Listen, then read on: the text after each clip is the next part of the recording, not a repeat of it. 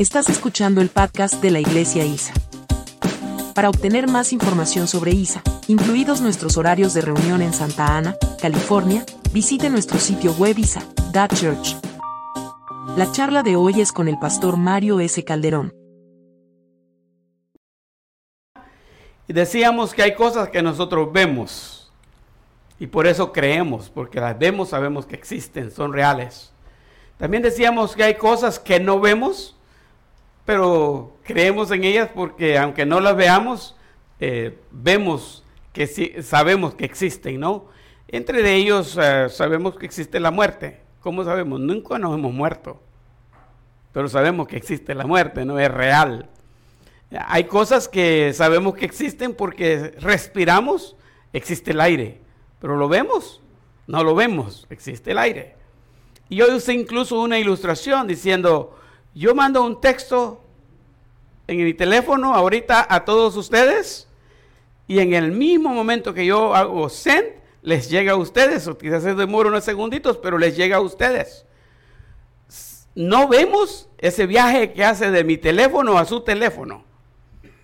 Mi teléfono tiene que codificar lo que yo escribo en letras y ese código que hizo manda al código de su teléfono y el código de su teléfono lo descodifica rapidito y se lo pone en letras a usted. Así. Esa es la tecnología, hasta ese punto ha llegado y más. Sabemos que existe eso porque nos comunicamos a través del teléfono, pero aunque no lo veamos. Entonces decíamos que la gloria de Dios es algo que nosotros no podemos ver. Y por eso decíamos más allá de lo que no podemos ver. Lo que podemos ver lo creemos, lo que no podemos ver sabemos que existe, pero también hay cosas que no podemos ver que están más allá de lo que no podemos ver. Y esa es la parte donde tenemos problemas para creer. Duda. Ahí es donde dudamos. Y nosotros hablábamos el viernes apenas en la reunión de varones de la fe de Abraham. La fe de Abraham que Dios le dijo, sal de tu tierra y de tu parentela. Y sale y se va nomás porque Dios le dijo. Y vas a ir a la tierra que yo te voy a mostrar. Sin saber a dónde iba, él se fue. Y hablábamos en cierto momento de la experiencia de, de Moisés. Moisés es la persona que más cerca se ha confrontado con la gloria. Moisés, en un momento dado, él tenía dudas si Dios estaba con él. Porque Dios se había enojado el pueblo de Israel, mientras Moisés estaba recibiendo las tablas de la ley en el monte Sinaí, el pueblo estaba abajo del monte haciéndose un becerro de oro y adorando un ídolo. Cuando Dios despachó a Moisés del monte, le dijo, voy a matar a este pueblo, voy a deshacerme de este pueblo, es rebelde, no entiende. Y Moisés intercedió por el pueblo y le dijo, Dios, no vas a hacernos quedar en esta vergüenza, vas a quedar en vergüenza tú mismo.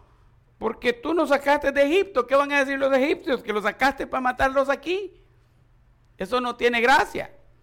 Y entonces Dios le dice, bueno, ve y arreglar las cosas y vas a subir de nuevo. Moisés regresó, bajó del monte, corrigió lo que tenía que corregir, molió el becerro literalmente, dice que era de puro oro. El mismo oro que habían sacado de Egipto lo habían hecho becerro y les dio a comer oro literalmente a todo el pueblo, se comieron el becerro. Subió de nuevo a hablar con Dios y ahora Dios le dijo, hoy vas a hacer tú las tablas. Y por eso es que al principio las tablas las había hecho el dedo divino, ahora fue Moisés el que lo hizo. Después que Moisés bajó del monte y trajo las nuevas al pueblo, Moisés no se daba cuenta, pero el rostro de él resplandecía más fuerte que el sol. La gente no podía verlo porque había estado cara a cara hablando con Dios. Y la gloria divina lo había rodeado. Y él ahora su resplandor en el rostro no podía ser tolerado por los ojos humanos. Entonces el talid o el manto que usan ellos, eh, los judíos todavía lo usan, eh, se lo usó para cubrirse el rostro y así podía estar en contacto con los humanos. Cuando iba a hablar con Dios se quitaba el manto. Cuando venía de hablar con Dios se lo ponía porque existía el tabernáculo de reunión ahora. Por un tiempo brilló así. Y el pueblo estuvo ahí estancado por un tiempo, no se sabe cuánto, no investigué cuánto tiempo, pero ahí estuvo el pueblo sentado sin moverse. Hasta que un día Dios le dice a Moisés, ¿qué haces aquí? Dile a mi pueblo que marchen. Aún cuando lo dice de esta manera, usted se da cuenta como que Dios está hablando como decepcionado del pueblo. No quiero decir enojado, porque no creo que si Dios se enoja, Dios guarde, ¿no? ¿Qué pasaría? Pero le dice, ¿qué haces aquí? Dile a mi pueblo que camine. Si la, la orden es que vayan a la tierra prometida. Y Moisés le dice, Señor, pero es que lo que pasó aquí te enojó y, y ahora yo no estoy seguro de que si caminar para allá es lo mejor, porque si tú estás aquí en el Sinaí y nosotros nos alejamos del Sinaí, ¿qué va a pasar con nosotros? Si tú no vas con nosotros, no nos digas que marchemos. Y entonces Dios le dice, bueno, mi presencia va a ir contigo. Caminen porque yo voy a ir con ustedes. Y más allá de lo que no podemos ver, ¿no? ¿Qué dijo Moisés después? Bueno, para estar bien convencido que si vas a ir conmigo, quiero ver tu gloria. Muéstrame tu gloria. Y así es como Dios, a través de la hendidura de una piedra, permitió que Moisés estuviera viendo por la hendidura. Dios pasó por la piedra, detrás de la piedra, cubrió con la mano de él la hendidura, porque no podía el hombre ver la gloria de Dios y seguir viviendo. Y pasó y dice el pasaje literalmente que Moisés alcanzó a ver las espaldas, las espaldas de Dios. Es una manera figurativa, algo que Dios utilizó para mostrarse y revelarse a, Moisés y darle, y darle confianza. Moisés más adelante en el Nuevo Testamento va a aparecer en el monte de la transfiguración hablando con Jesucristo y con Elías. Y los discípulos, Pedro, Jacobo y Juan, van a poder presenciar la gloria de Dios. Y más adelante en el Nuevo Testamento va a decirnos la carta a los hebreos que Moisés se sostuvo como viendo al invisible. Y caminó como viendo al invisible. Y decía, ahí va, ahí va, ahí va. No lo veo, pero ahí va. Y lo siguió por pura fe. La gloria de Dios manifestada a Moisés fue de esa manera. Isaías se encontró en una visión en el templo. Isaías 6, 1 al 5 narra la historia. Isaías cuando se dio cuenta que estaba en la presencia de Dios, dio un grito de desesperación y dijo, ay de mí que soy muerto, porque siendo yo de labios inmundos, ha visto mis ojos al rey Jehová de los ejércitos. Y como él dijo que era de labios inmundos, hubo un ser angelical que llegó al altar y tomó con una tenaza unas brasas, un carbón encendido, y lo trajo y vino hasta donde estaba Isaías y con el carbón tocó los labios de Isaías.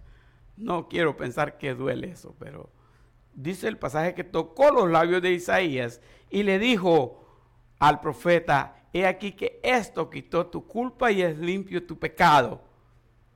En otras palabras, esto te capacita para estar aquí en este momento. Ha sido purificado.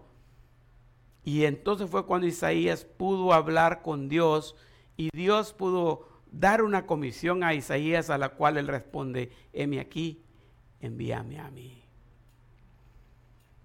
Al final de ese pasaje, dice que los serafines que estaban ahí presentes tenían seis alas.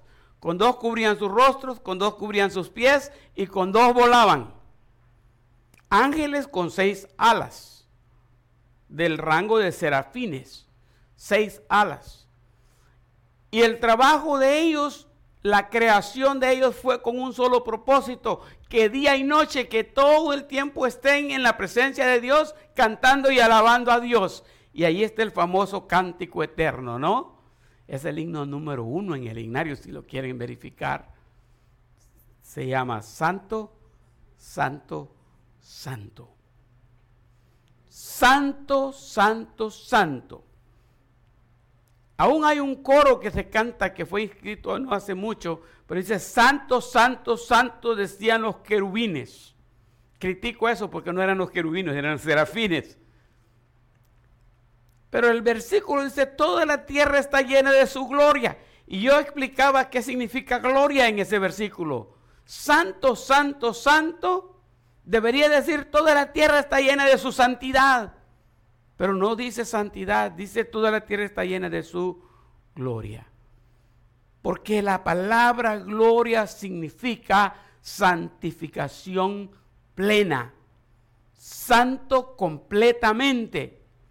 Tres veces santo. Santo. ¿Ya son santos ustedes?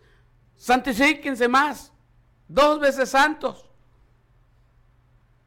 Ya estamos dos. Otra vez, tres veces santo. Santificación plena, completa. A eso se le llama la gloria divina. Entonces cuando dice el canto, gloria a Dios en las alturas, porque Cristo nace, es la gloria de Dios allá en las alturas que está descendiendo a esta tierra. Y aquel verbo fue hecho carne, dice Juan 1.14. Y vimos, y habitó entre nosotros, dice, y vimos su gloria, gloria como del unigénito del Padre, lleno de gracia y de verdad. Dios descendió en su propia gloria y habitó entre nosotros los pecadores. Y la meta de estar aquí entre nosotros era para que nosotros recibiéramos esa bendita gloria. Así es que Cristo se identificó al mismo y dijo, yo soy la luz del mundo. Está hablando de el brillo de su gloria. El que me sigue no andará en tinieblas, sino que tendrá la luz de la vida. Y si se hubiera quedado ahí, pues estaba bien, ya lo aceptamos que Él es glorioso. Pero no, Él dijo después, ustedes son la luz del mundo. Y una luz no se enciende y se pone debajo de la mesa. Se pone en alto para que alumbre. Y así debe alumbrar la luz de ustedes en todo el mundo para que vean mi gloria. Y ahora el asunto, la gloria que solo estaba allá arriba donde Isaías lo vio en el tercer cielo, fue traída por Jesucristo a la tierra y estando en la tierra no solo Cristo la manifestó, sino que nos la pasó a nosotros. Y ahora nosotros tenemos la responsabilidad de caminar, como decía el versículo en Corintios que leímos, de gloria en gloria. De gloria en gloria. Conocer al Señor nos hace avanzar, nos hace retirarnos del pecado y acercarnos a la santidad. Y nos hace avanzar más hacia la perfección corrige nuestros defectos y nos permite ser mejores hoy que ayer y mañana mejor que hoy. Y mantener ese ritmo todo el tiempo hasta que lleguemos a la santificación plena o completa que será el día que Cristo venga. Juan dice que ese día será hermoso porque le veremos cara a cara, le veremos tal como Él es. Y la promesa es que vamos a vivir una gloria eterna, donde la presencia de Dios ilumina todo. No hay necesidad de noche, no hay necesidad de sol, porque la presencia de Dios ilumina todo. Y será un día que nunca terminará. Si hace un tiempo atrás yo, yo criticaba, en el estudio hablábamos mucho que no hay que criticar, pero yo criticaba los himnos. Y hay un himno que dice, qué gloriosa será la mañana cuando venga Jesús el Salvador. Y rápido yo criticó, ¿verdad? ¿Y qué si no es de mañana? ¿Sí? ¿Qué gloriosa será la mañana? ¿Y qué si viene en la noche? Será gloriosa la noche. ¿Y qué si viene en la tarde? Pues será gloriosa la tarde. Y comencé a darle vuelta a esto. Esto, esto no me cuadra. Hasta que un día descubrí que el día que ocurra eso, que Cristo venga y que nos transforme, que esto, esto mortal se convierta en inmortalidad, que esto corrupto se convierta en incorrupción y que esto que todavía lucha con el pecado desaparezca por completamente la naturaleza pecaminosa y que brille solamente mi naturaleza divina que Cristo me dio. Ese día que yo me vea cara a cara con Jesucristo y contemple su gloria, ¿qué creen? La noche va a desaparecer. y será la mañana el comienzo de un día que nunca terminará. Por eso es que cuando dice cuán gloriosa será la mañana, no está mal, porque será de mañana, pero una mañana que nunca va a parar. Yo quiero cerrar esto con este tema, disfrutando de su gloria. Y es que hermanos, algunas veces o quizás muchas veces sentimos nosotros que por ser creyentes no somos normales. Que por tener a Cristo o el Espíritu Santo nosotros estamos en problemas. Porque ya tengo que ver cómo me, conduzco. Que ya tengo que ver si voy para acá, con cuidado no fallarle a Dios. Si hago esto, cuidado no fallarle a Dios. Y, entonces me hace vivir una vida como de eh, anormal. Y prefiero y quisiera mejor hacer lo que todos hacen, vivir por aquí, por allá, sin tener miedo que Dios se les aparezca en el camino. Y a veces eso es lo que dicen, que el Evangelio es difícil, que la vida cristiana no es para cualquiera. Y es cierto, existe una lucha por ahí. Pero sabe, yo he descubierto un secreto mientras más usted se aferra a vivir en el cristianismo, más fácil se le hace. ¿Por qué a mí no me hace falta practicar ciertas cosas que el mundo practica? Porque más cerca estoy de Dios, más me alejo del pecado. Y de una manera u otra, la vida comienza a tomar un sentido diferente cuando estamos con Cristo nos damos cuenta que hay sanidad, que hay santidad, que hay bendición y tenemos muchas oportunidades que otros que no tienen a Cristo no las tienen. No las tienen. La gente que no tiene a Cristo cuenta sus bendiciones con el dinero y lo valoran según el dinero que hacen o no hacen. Pero el cristiano se da cuenta que hay muchas cosas que el dinero no puede comprar y que en Cristo las tenemos gratis. Y eso lo hace a uno tener ventaja. Lo hace a uno tener ventaja. Y disfrutar, dicen en inglés, disfrute el ride. Enjoy your ride. disfrutar el camino. Mientras nos encontramos con el Señor Jesús, gozar de este tiempo que tenemos para estar en esta tierra. Incluso alguien hizo un sermón que decía que hay que vivir en esta tierra como vamos a vivir en el cielo. Es interesante porque estamos esperando ser felices en el cielo, pero podemos ser felices ahora mismo. No, no compre loto porque esa no es la idea de ser feliz. La mayoría que ganan la lotería terminan muy mal. Encuéntrese con Jesucristo y viva la vida al lado de Jesucristo. Déjese dirigir por el Espíritu Santo y será otra cosa. Disfrutando de su gloria. ¿No nos puso en problema Jesucristo cuando nos dio la gloria de Él? No, nos dio una gran bendición. Ahora podemos nosotros disfrutar eso. Lejos de tenerla como un martirio para portarnos bien, nomás disfrutarla sería la mejor idea. Entonces, el pasaje que tengo ahí es San Juan 17, 22. Mi hermano Andrés lo mencionó al final de su estudio bíblico. San Juan 17, 22 dice de esta manera en la nueva traducción viviente. Dice, les he dado la gloria que tú me diste para que sean uno, como nosotros somos uno. Y poquito a poco ustedes ya me conocen quizás. Yo este párrafo lo dividí, este versículo lo dividí en tres partes. La primera parte dice, les he dado la gloria que tú me diste. Lo que acabo de decir, ¿qué hizo Jesucristo con la gloria? Nos la dio a nosotros. Y en San Juan 17, voy a leerles del 1 al 10, aunque debería ser solo el versículo 10. Pero yo quiero, yo disfruté eh, leyendo este pasaje y, decidí ponérselos de nuevo. Eh, este es uno de los pasajes que yo he leído bastante. San Juan 17 es uno de mis favoritos pasajes de la Biblia. Me gusta reflexionar en él. Mire lo que dice ahí. San Juan 17, la primera parte dice, Jesús miró al cielo y dijo, Padre, ha llegado la hora. ¿Y qué dice? Glorifica a tu Hijo para que Él a su vez te dé la gloria a ti. Pues le has dado a tu Hijo autoridad sobre todo ser humano, el que da vida eterna a cada uno de los que tú le has dado.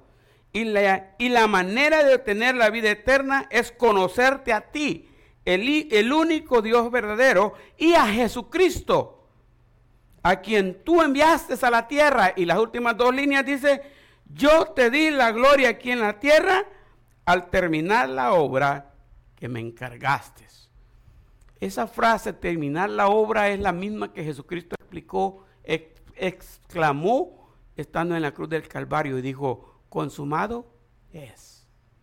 La obra que me encomendaste la he terminado, la he hecho completa. En otra manera, la salvación ahora es una realidad. Todos los años del Antiguo Testamento no podía ser salvo nadie. De ninguna manera. El arca no salvó la humanidad, solo a Noé y su familia. La ley no salvó a nadie, más bien los condenó a todos. La gracia es la que justifica y salva a la humanidad. Y esa se recibe a través de Jesucristo. Entonces yo puse en una flechita por aquí negra la obra de Dios en el creyente. No hay manera que el Dios, que es santo, santo, santo, que tiene santidad completa, se relacione con nosotros, que podríamos decir lo opuesto, ¿no? Pecador, pecador, pecador. Creo que es una de las partes que menciona el sacerdote en la iglesia católica. Por mi culpa, por mi culpa, por mi gran culpa. Tres veces santo, tres veces pecador.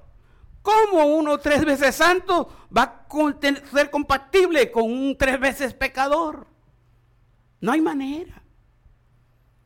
Por eso es que hay que ponerle cuidado a la obra que Dios hizo al mandar a Jesucristo, su Hijo unigénito, a morir por nuestros pecados. Porque de esa manera nuestros pecados son limpiados, son borrados, son perdonados, somos redimidos de la maldad. Y de esa manera nosotros podemos ahora tener una, una restauración en cuanto a relación se refiere. El Dios separado de nosotros por el pecado ahora es un Dios accesible. Podemos llegar a Él a través de la sangre preciosa de Cristo en la cruz del Calvario. Esa es la obra de Dios en el creyente. La gloria que me, les he dado la gloria que tú me diste, la segunda parte del versículo. Ahora, Padre, llévame a la gloria que compartíamos antes de que comenzara el mundo. Te he dado a conocer a los que me diste de este mundo, siempre fueron tuyos. Tú me los diste y ellos han obedecido tu palabra. Ahora saben que todo lo que tengo es un regalo que proviene de ti porque les he transmitido el mensaje que me diste.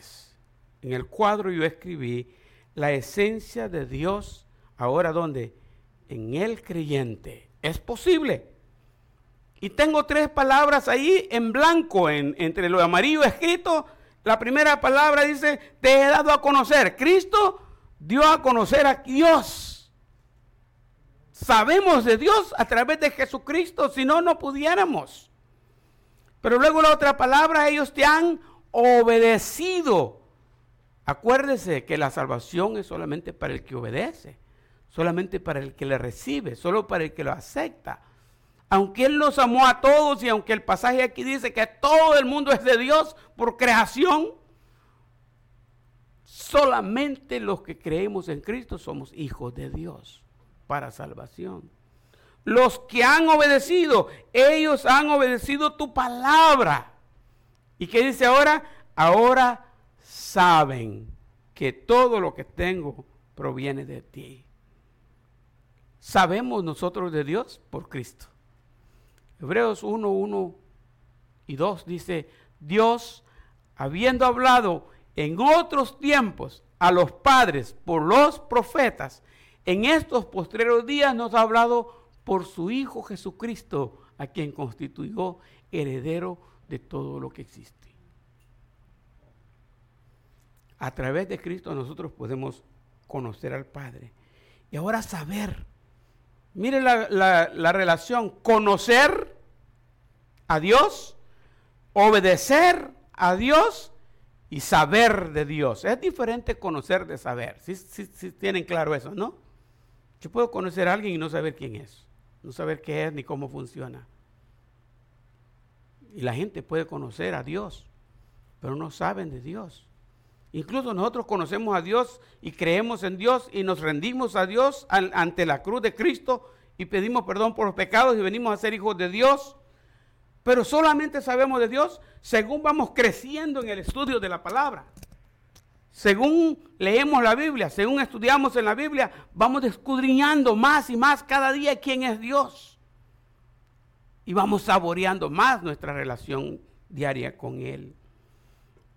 Y eso hace que en nosotros exista la esencia de Dios.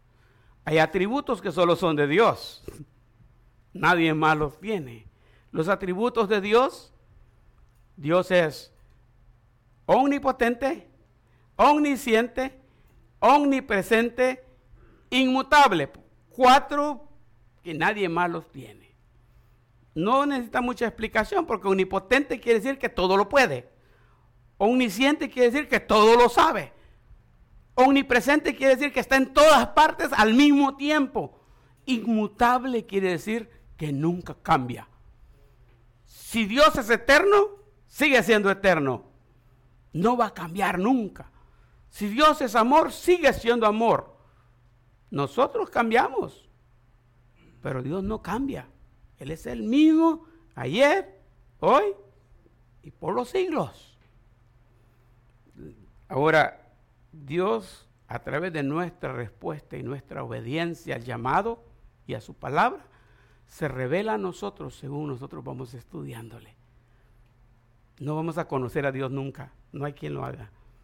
La Biblia solo es una parte que Él utilizó para revelarse a nosotros, de acuerdo a nuestra capacidad, inspiró a los hombres para que hicieran ese libro sagrado, que ahora nos revela cuántas verdades que el mundo no lo quiere. Mucha gente odia la Biblia. Y se ha dicho que algunos de los que más odian la Biblia son los que nunca la han estudiado. Y muchos que no creían en la Biblia al estudiarla creyeron en la Biblia. Pero nosotros podemos conocer quién es Dios a través de esa Biblia, Biblia sagrada. Les he dado la gloria que tú me diste, la gloria de la salvación, puse aquí. Dice Jesucristo en la oración que está haciendo. Ellos aceptaron el mensaje y saben que proviene de ti. Y han creído que tú me enviaste. Creímos, ¿no? Mi oración no es por el mundo, no es por los que no creen, sino por los que me has dado, los que creyeron. Porque te pertenecen. Todos los que son míos te pertenecen y me los has dado para que me den, ahí está la palabra, gloria. La gloria de Dios, la gloria de Jesucristo y ahora nosotros tenemos la gloria. También nosotros podemos ahora tener esa gloria. Volviendo a San Juan 17, 22, la primera parte decía la gloria que me diste yo les he dado. La segunda parte dice, para que sean qué? Para que sean uno. Ahora vamos a hacer un viaje que yo lo entiendo de esta manera. Santo, santo, santo, toda la tierra está llena de su gloria. La santidad se convirtió en qué? En gloria. La gloria es el reflejo de la santidad completa de Dios. Pero ahora la gloria que tú me diste yo les he dado para qué? para que sean. Entonces la gloria que Cristo nos dio a nosotros se va a convertir en qué? Para que sean en unidad. La gloria de Dios va a ser reflejada entre nosotros, no como, como algunas veces la imaginamos nosotros para poder hacernos una idea la, y, satisfacer nuestra curiosidad. ¿no? ¿Se acuerdan que, que, hablábamos una vez al principio de la serie de que a veces pensamos que la gloria es ese reflector que le ponen aquí, que es, que es el aura, ¿no? Y y, pareciera que, tiene aura todo. en principio del ocultismo hay, algo así, ¿no? Que, todos tenemos un aura y que por ahí va el aura, donde vamos nosotros ahí va apartando todo, ¿no? Entonces, eh, pareciera que, que lo que nosotros quisiéramos es que la gloria de Cristo, el resplandor suyo, aparezca en mí. Y que de momento ustedes miren mi rostro como aquellos vieron el de Moisés. ¡Wow! Miren qué glorioso está el pastor hoy, ¿no? Pero no, el cambio que ha habido de santidad por gloria, ahora da el cambio de gloria a unidad. Si dicen esto, conocerán todos que sois mis discípulos en que tuvierais que amor los unos con los otros. El amor sirve para que el mundo crea que Cristo está aquí. Pero la gloria de Dios se refleja entre nosotros en la manera que somos unidos. Trabajamos juntos. Y Pablo lo ponía de esta manera en, Filipenses 2.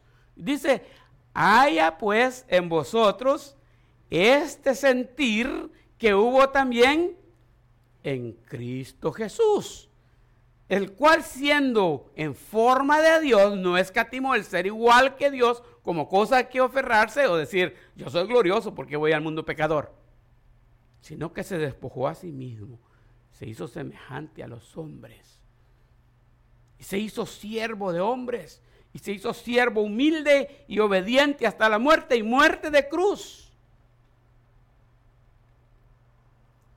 para que seamos uno. Y por eso quiero mencionar un poquito esa frase, para que seamos uno, quiero repetirla. Y apoyarla con este versículo de Colosenses capítulo 1 y versículo 27. Sigo leyendo la nueva traducción viviente. Dice así, pues él quería que su pueblo supiera que las riquezas y la gloria de Cristo también son para quién? para ustedes, los gentiles, no solo para judíos. Y el secreto es quién? Cristo vive en ustedes. Si Cristo vive en usted, la gloria de Cristo es suya. Eso es lo que está diciendo. Eso les da la seguridad de que participarán de su gloria en el futuro. Tenemos la gloria de Cristo en el presente y disfrutaremos lo que estaba diciendo hace rato, de la mejor gloria cuando lleguemos a la eternidad. Para que sean, para que sean uno, para que sean uno. Ahora, se los pongo de otra manera el versículo con una gráfica al lado. A ver si me entienden lo que quise tratar de explicar aquí. ¿Existe la gloria de Dios? ¿Existe la gloria de Cristo? Y existe la gloria del creyente. Ahí está el triángulo. Y la meta es que la gloria de Dios se convierta en una unidad perfecta. Una unidad perfecta. Que compartamos esa gloria. Por eso es que les dije que gloria va, va a transferirse en la palabra unidad. Y nosotros quizás no miremos las cosas así. Pensamos que gloria es algo maravilloso, algo majestuoso, algo precioso para contemplar. Y cuando miramos la unidad de los hermanos, ¿qué es lo que miramos? Pleitos, contiendas, disensiones. Mi mamá diría caras largas, gente amargada. Y decimos, ¿qué santo va a ser este o esta?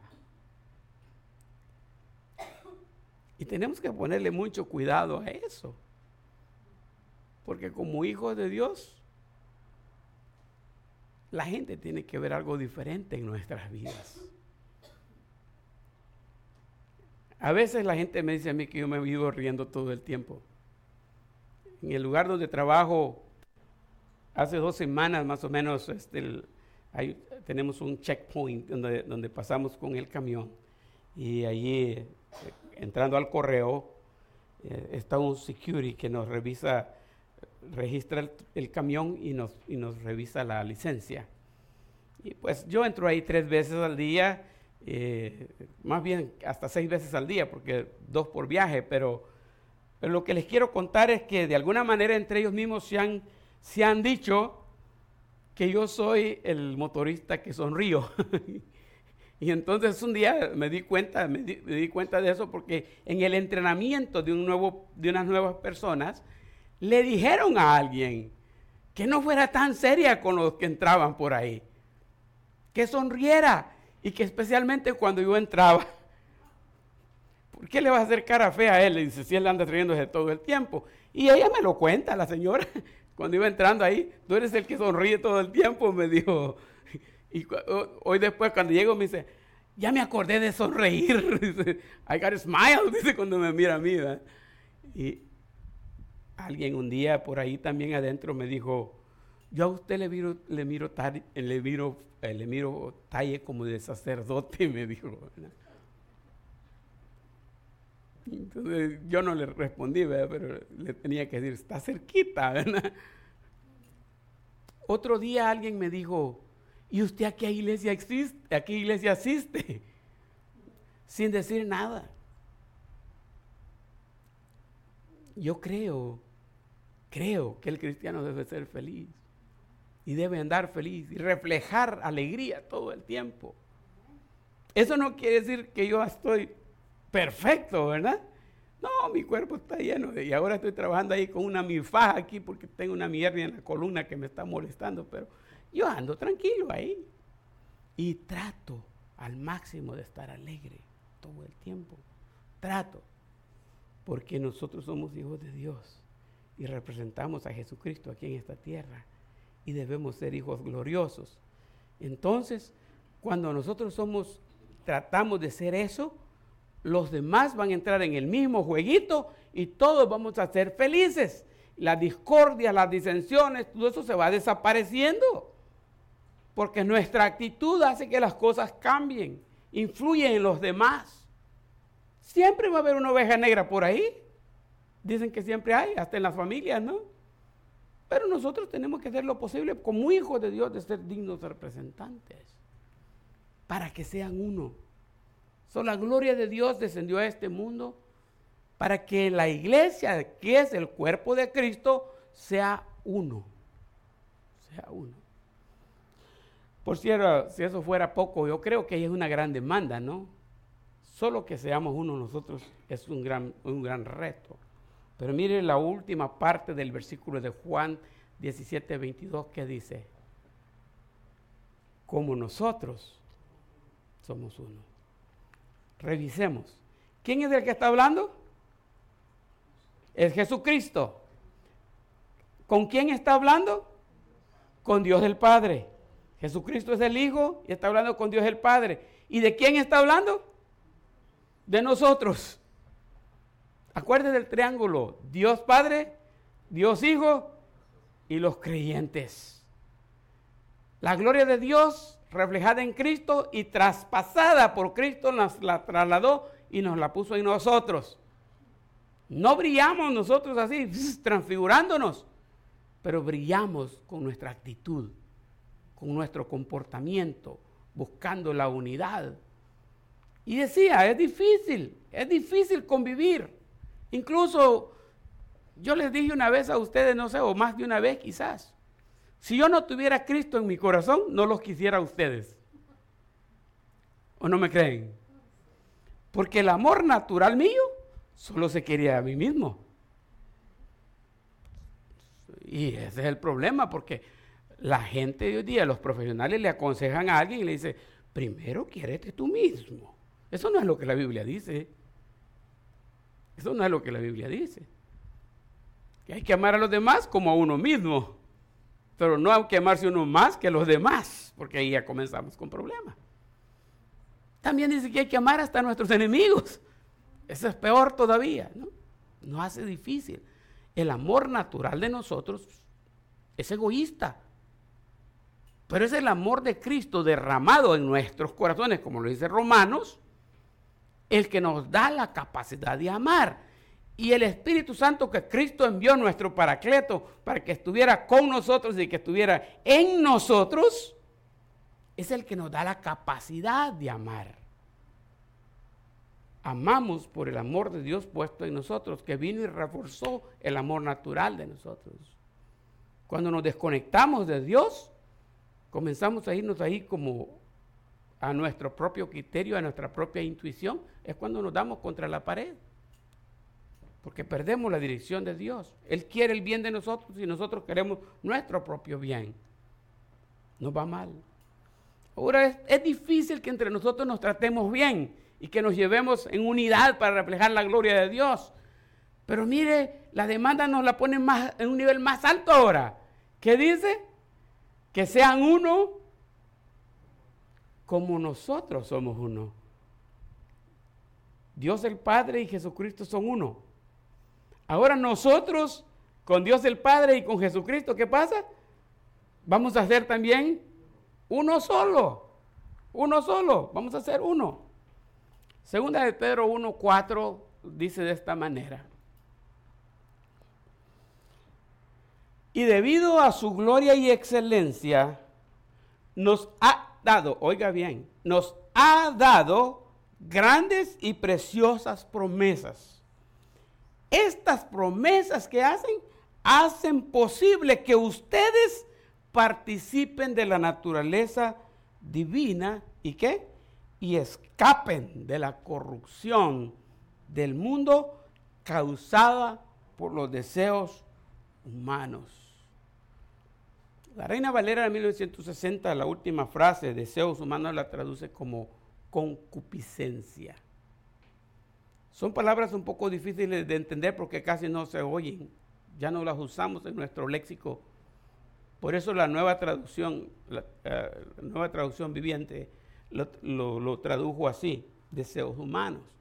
Pero si quieres saber qué significa la palabra concupiscencia, todos tenemos esa concupiscencia en nuestra vida.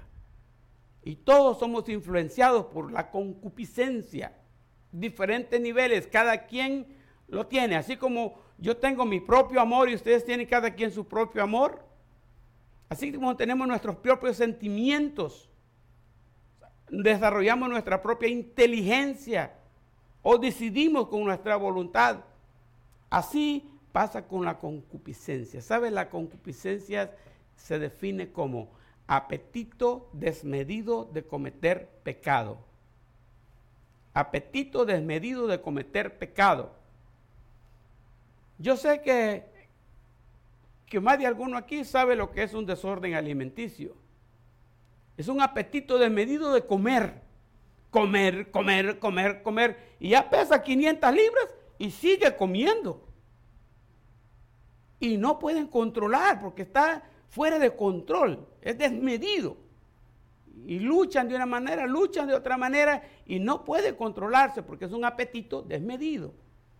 Ahora quite la comida, por rica que sea, quítela de ahí porque se engorda uno y cámbiala por pecado. Levanten la mano a los que les gusta pecar. Ah, no lo van a levantar, ¿verdad? Pero yo he tenido valor de decirle algunas veces, el pecado es bonito. Y nos gusta pecar. Si no, no pecáramos, ¿no? Si yo les digo, ¿quién de aquí está sin pecado? no van a decir nadie tampoco, porque todos pecamos. A todos nos gusta el pecado. Y nuestro reto como hijos de Dios es controlar esa concupiscencia. Que el pecado no nos controle a nosotros, porque eso nos hace esclavos del pecado, decía Pablo. Que nosotros controlemos al pecado, porque eso nos hace libres del pecado. Y él dice ahí, usa esta frase, la, la puse en otro color, su gloria y excelencia en su gloria y excelencia, nos ha dado a nosotros grandes promesas. Y por esas promesas es que hace posible que nosotros, en esta naturaleza llena de concupiscencia y de pecado y de, y de desórdenes, tengamos la naturaleza divina. Naturaleza divina. En, en el pasado hice esto, hice tres corazones Todavía así lo ilustro lo mejor posible, nomás por cuestión de tiempo que pensé no hacerlo ahora.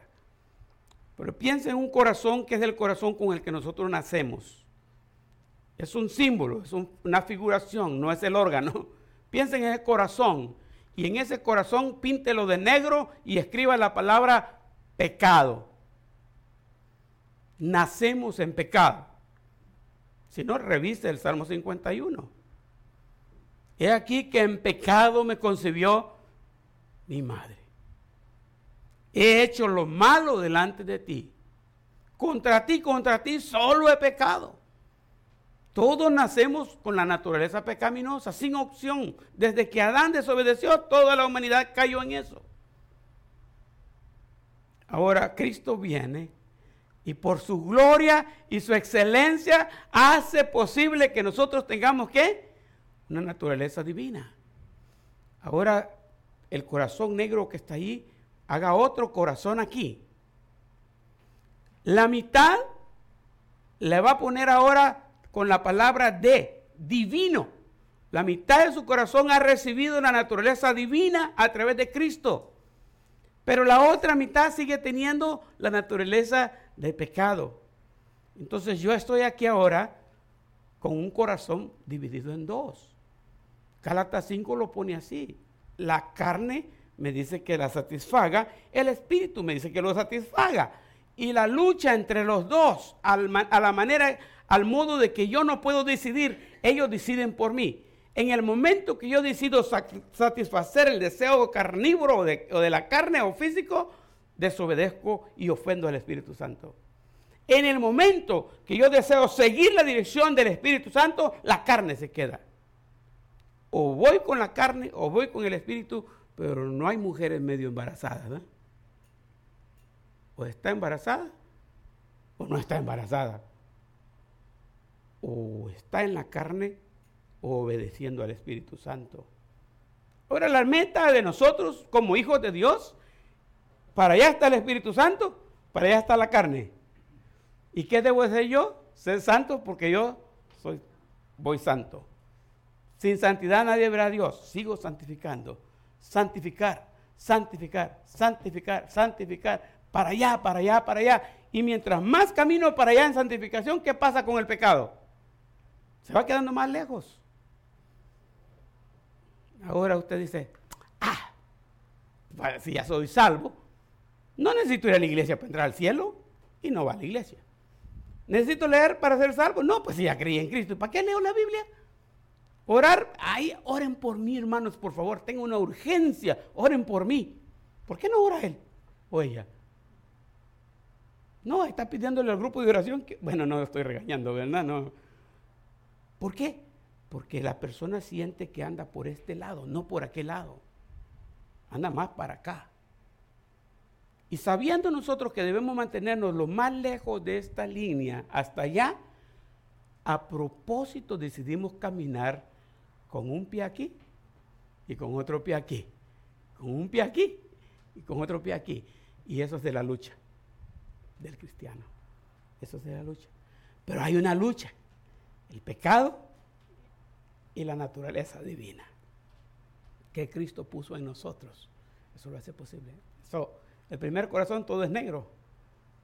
El segundo corazón, una parte es negra, pero otra póngale color rojo, que significa la sangre de Cristo. Ahora hagamos el tercer corazón. ¿Cómo va a ser el tercer corazón? Completamente blanco, eh, no, completamente azul. Por alguna razón, no me hagan caso, pero por alguna razón yo siempre utilizo las letras azules para, el color azul para reflejar santidad. Y el rojo significa la sangre de Cristo.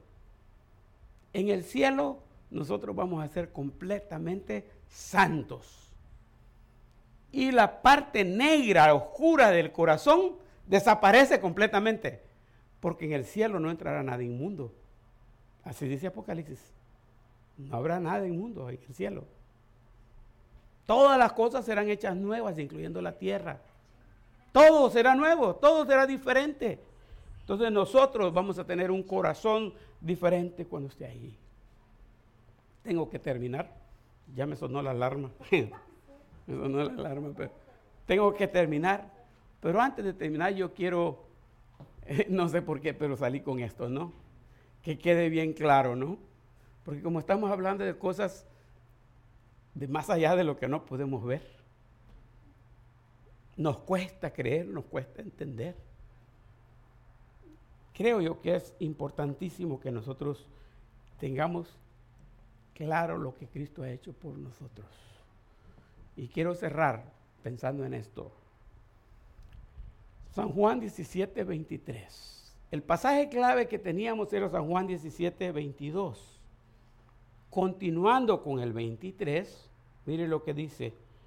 Yo estoy en ellos y tú estás en mí, que gocen de una unidad tan perfecta que el mundo sepa que tú me enviaste y que los amas tanto como me has amado a mí.